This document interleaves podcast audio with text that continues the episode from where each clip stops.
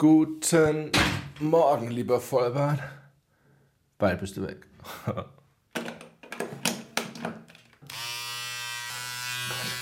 Ich habe ein wenig Angst, aber wird schon. Das bin ich in meinem Bad. Und ich kann Ihnen jetzt schon verraten, es wird nicht gut ausgehen. Okay, die erste Bahn ist durch. Jetzt ist eh schon wurscht. Au. Ah, ich sehe schon. Oh Gott. Wussten Sie, dass Neandertaler mit dichtem Bart wohl einen Vorteil beim Faustkampf hatten, weil ein Vollbart fragile Gesichtsknochen verdeckt, die sonst leichte Ziele wären? Dass sich Menschen aber schon vor 25.000 Jahren mit scharfen Steinen den Bart aus dem Gesicht gekratzt haben, das zeigen Höhlenmalereien. Ab jetzt wäre ich im Faustkampf in der ersten Runde K.O. Und hätte ich nur einen scharfen Stein gehabt, ich hätte mir das mit dieser Rasur nochmal gut überlegt. Denn. Ja. Äh, besser wird's nicht. da fällt sogar die Lampe um. Oh Mann, ich bin wieder. 13. Und was ist das? Drei Minuten Rasur verwandeln mich von einem Teddybären mit hübschem Fell unter der Nase in einen glatt rasierten Vollmond. Mein optisches Alter hat sich halbiert, mein Doppelkinn dagegen unter der Vollbarttarnung weiter zugelegt. Das ist alles keine Überraschung, denn ich weiß mit mehr als 40 Lebensjahren eigentlich, dass mir Vollbart steht, dass ich mich glatt rasiert nicht mag. Aber alle vier bis sechs Jahre vergesse ich das in den entscheidenden Minuten. Mein Hirn funkt lautstark. Veränderung. Wäre ich jetzt ägyptischer Pharao, ich würde mir einfach einen Zeremonienbart ans Kinn binden, denn Pharaonen waren tatsächlich gleichzeitig glatt rasiert und bärtig. Sie ließen sich einen künstlichen Spitzbart mit dünnen Riemen am Kinn befestigen. Aber ich bin nun mal kein Pharao. Und deswegen muss ich wohl Geduld haben.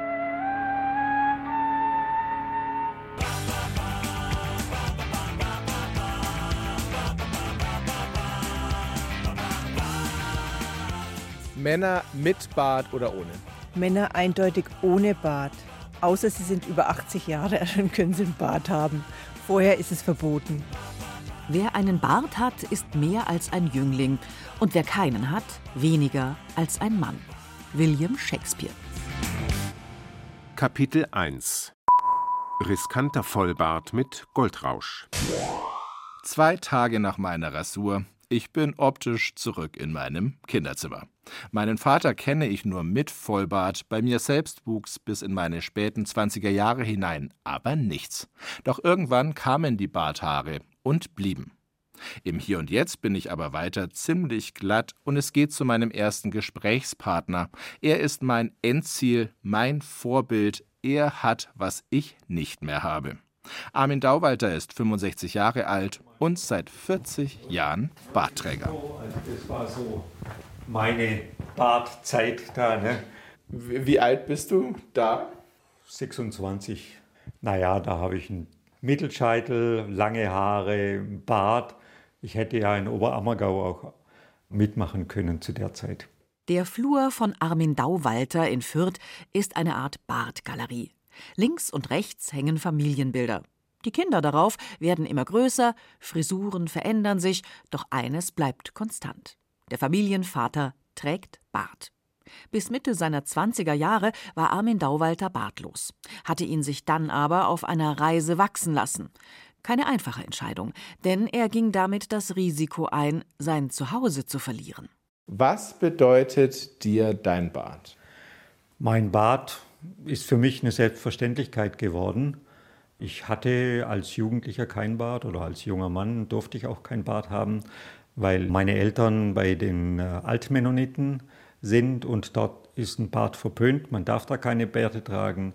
Und ich habe dann mit 25 ein Bart mir wachsen lassen und äh, seither trage ich ein Bart mit einer Unterbrechung. Zeit für unseren ersten Exkurs. Glaubensbekenntnis Gesichtsbehaarung. Altmennoniten gehören einer strenggläubigen evangelischen Freikirche an. Sie orientieren sich strikt an der Heiligen Schrift und spalteten sich im 19. Jahrhundert von den Mennoniten ab. Die waren ihnen zu progressiv. Alle neueren Dinge werden da nicht akzeptiert. Neu heißt schon altneue Dinge. Dazu zählt der Bart bei den Männern, dazu zählt Rosen bei den Frauen, dazu zählen lange Haare offen bei den Frauen und solche äußerlichen Dinge dürfen nicht verwendet werden. Orthodoxe Juden tragen dagegen oft lange Bärte. Der Talmud führt aus, dass die Schönheit eines Mannes ihren Ausdruck im Bart findet. Jüdische Kabbalisten sind sogar davon überzeugt, Barthaare seien Antennen für göttliche Signale. Strenggläubige Muslime stutzen sich ihren Oberlippenbart und lassen unter dem Kinn mindestens eine Faustlänge Bart stehen. Islamische Rechtsschulen leiten das aus Sprüchen des Propheten ab. So sollen sich Männer auch optisch von Frauen unterscheiden. Katholische Päpste sind und waren bis auf wenige Ausnahmen glatt rasiert. Russisch-orthodoxe Priester dagegen tragen oft lange Vollbärte. Sie sollen an die russische Landbevölkerung und die russische Vergangenheit erinnern.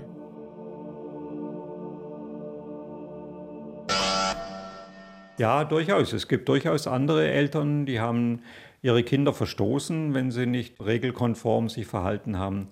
Das war bei meiner Eltern nicht so, die waren etwas offener, zum Glück. Armin Dauwalter behielt also sein Zuhause und seinen Bart. Er hat ihn sich in den folgenden 40 Jahren nur einmal ganz abrasiert. Da war ich mit meinem Bruder in Australien und wir haben Gold gewaschen und hatten auch einiges an Gold zusammengefunden. Und zur Feier des Tages, wir hatten so einen kleinen Barren gefunden, zur Feier des Tages hat dann jeder von uns, er hatte auch einen Bart, äh, abrasiert. Und wir fanden uns eigentlich nicht schön ohne Bart. Und dann haben wir ihn auch sofort wieder wachsen lassen und seither wächst er. Ich sah aus wie so eine Spitzmaus. Ich habe ein schmales Gesicht und ich hatte nicht den Eindruck, dass es vorteilhaft für mich ist, ohne Bart zu sein. Ohne Schnurrbart ist ein Mann nicht richtig angezogen. Salvador Dali.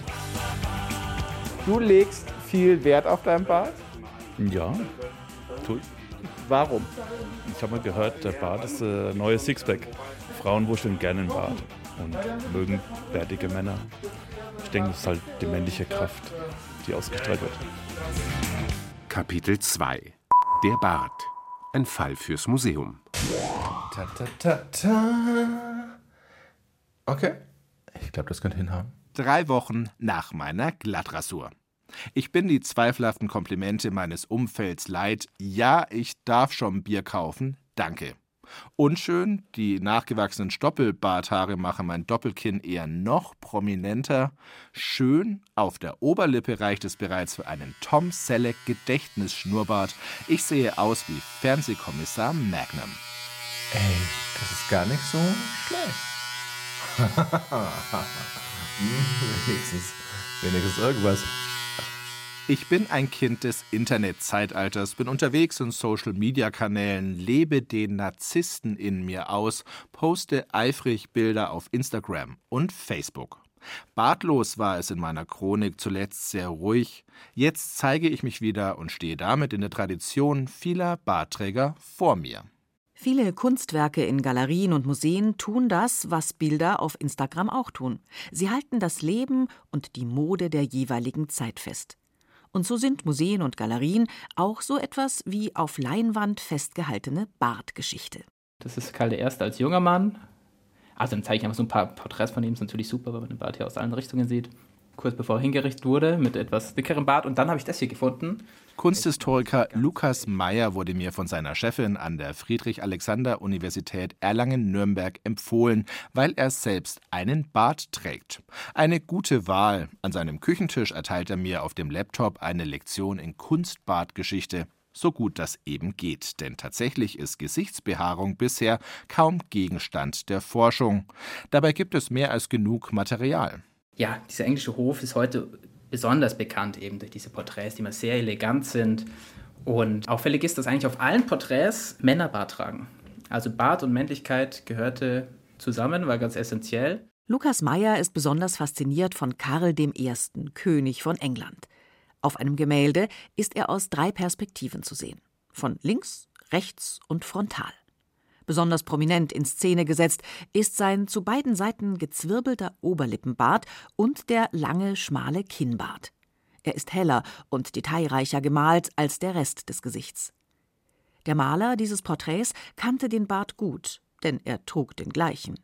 Er hieß Antonis van Dyck und gab ihm seinen bis heute bekannten Namen Van Dyck Bart.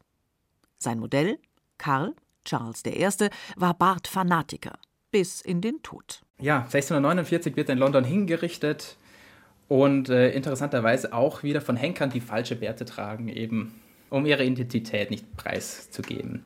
Männer und später auch Frauen mit aufgeklebten Bärten waren zu dieser Zeit keine Seltenheit.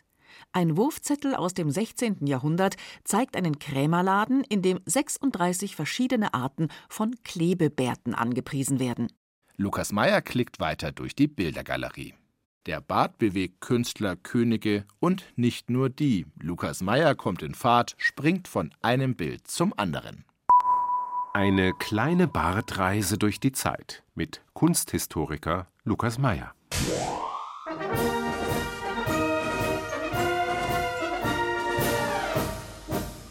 Bart und Bayern haben nicht nur das B gemeinsam. Im 19. und 20. Jahrhundert trugen fünf von sechs bayerischen Königen Bart. Ludwig I. und Maximilian II. einen Schnauzer, Ludwig II., der Märchenkönig, einen verlängerten Schnauzbart, der in einen Kinnbart überging. Luitpold von Bayern und Ludwig III., der letzte König von Bayern, volle Rauschebärte. Aber auch Künstler wie Albrecht Dürer malten sich selbst mit Haaren über der Lippe und unter dem Kinn.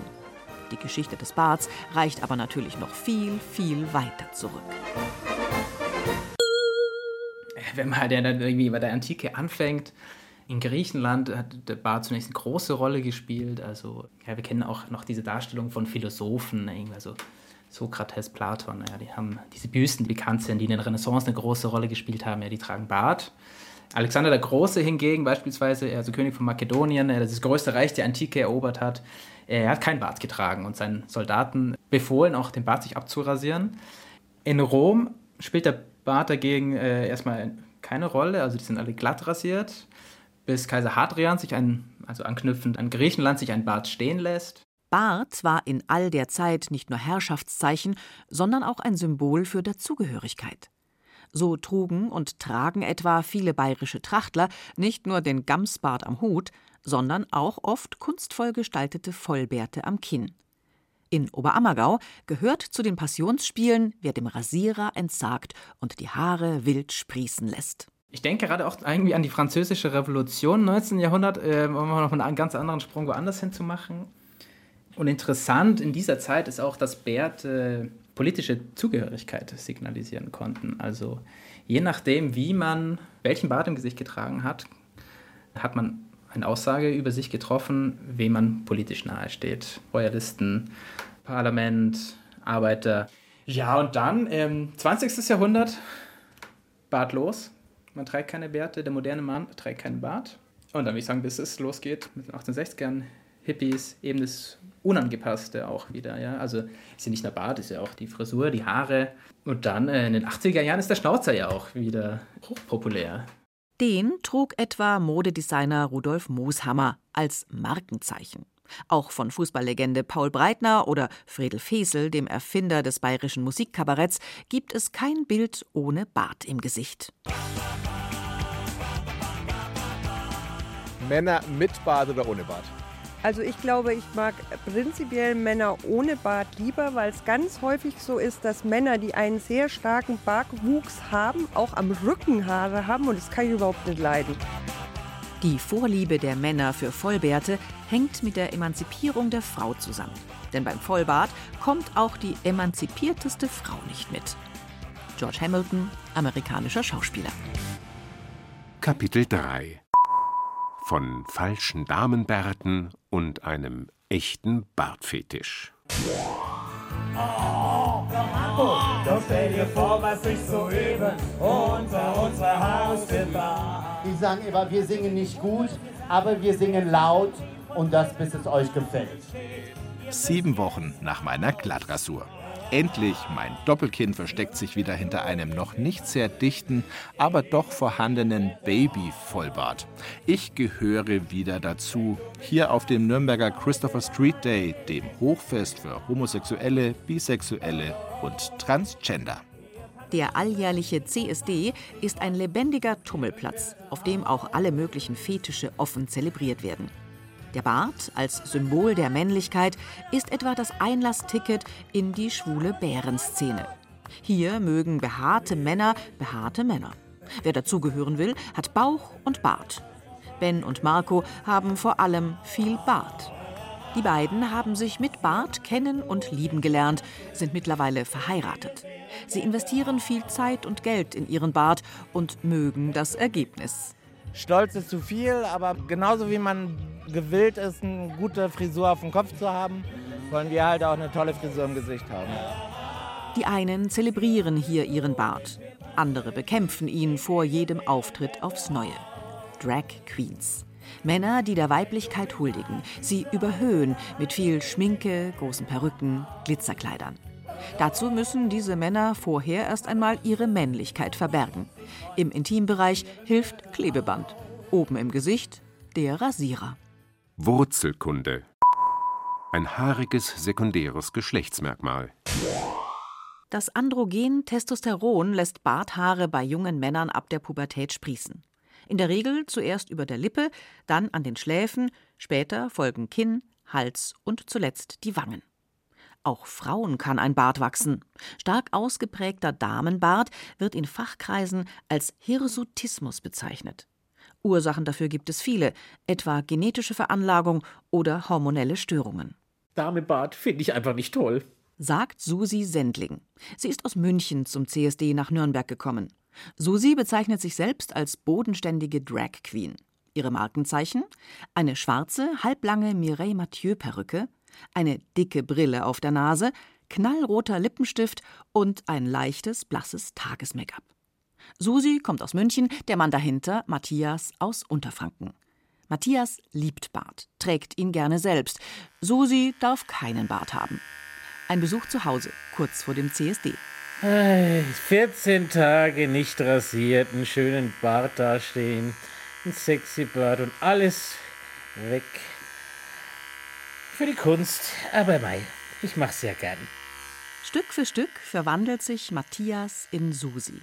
Manche Drag Queens bauen in stundenlanger Arbeit vor Auftritten ihr Gesicht völlig neu, verstecken die glattrasierte Männerhaut unter dicken Schichten Make-up. So. Das Grundgerüst steht. Jetzt wird's nass und feucht. Susi ist vergleichsweise schnell zum Leben erweckt. Wichtigstes Accessoire der Theaterabdeckstift und eben der Rasierer.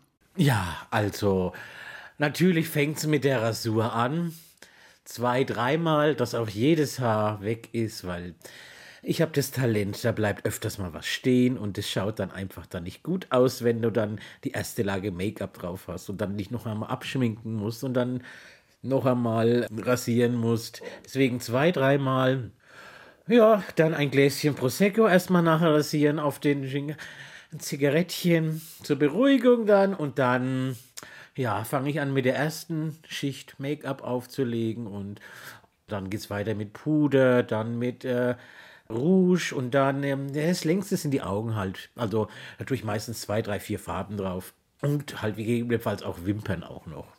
Spätestens seit Conchita Wurst, die mit Bart und im Goldkleid den Eurovision Song Contest gewonnen hat, bauen viele Drag Queens Bart in ihre Kunstfigur ein.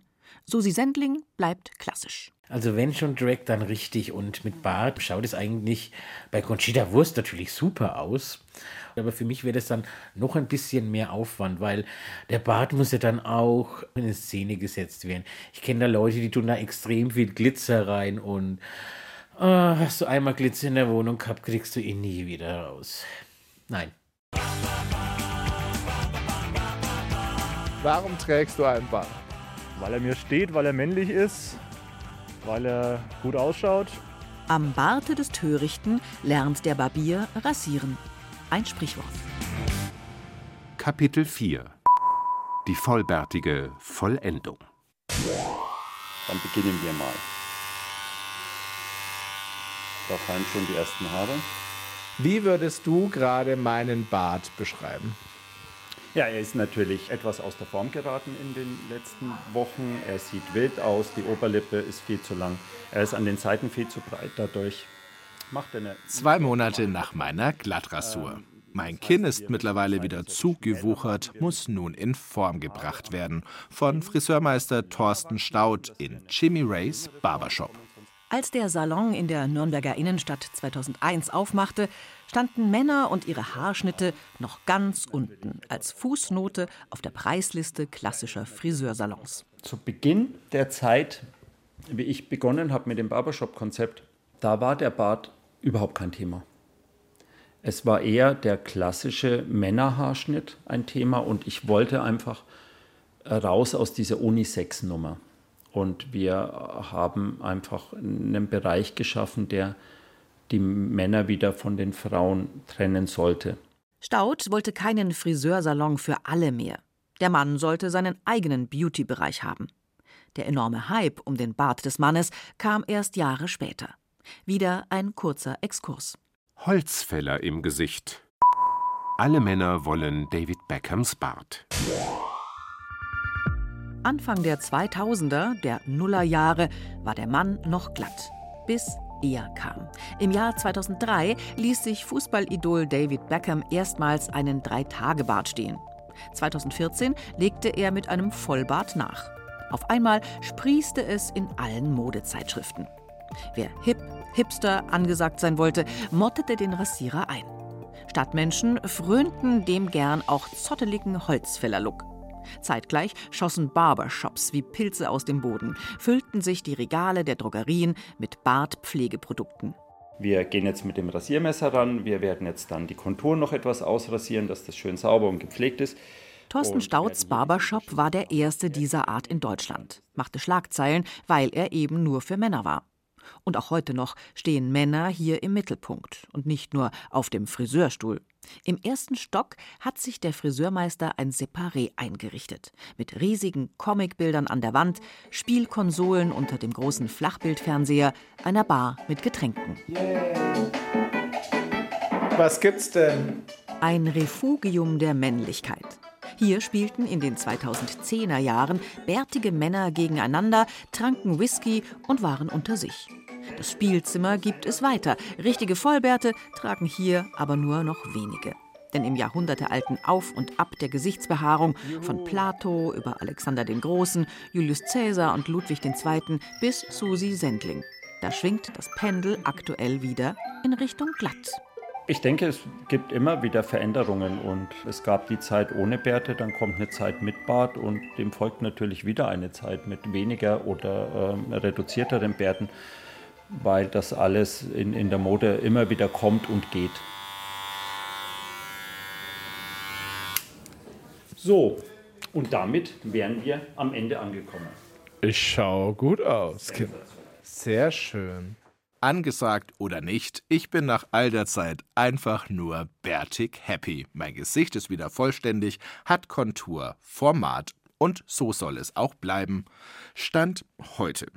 Und sollte ich in vier bis sechs Jahren wieder Lust auf Veränderung haben, dann habe ich ja jetzt diese Sendung als Mahnung. Lass die Haare im Gesicht rüht, denn da gehören sie bei dir einfach hin.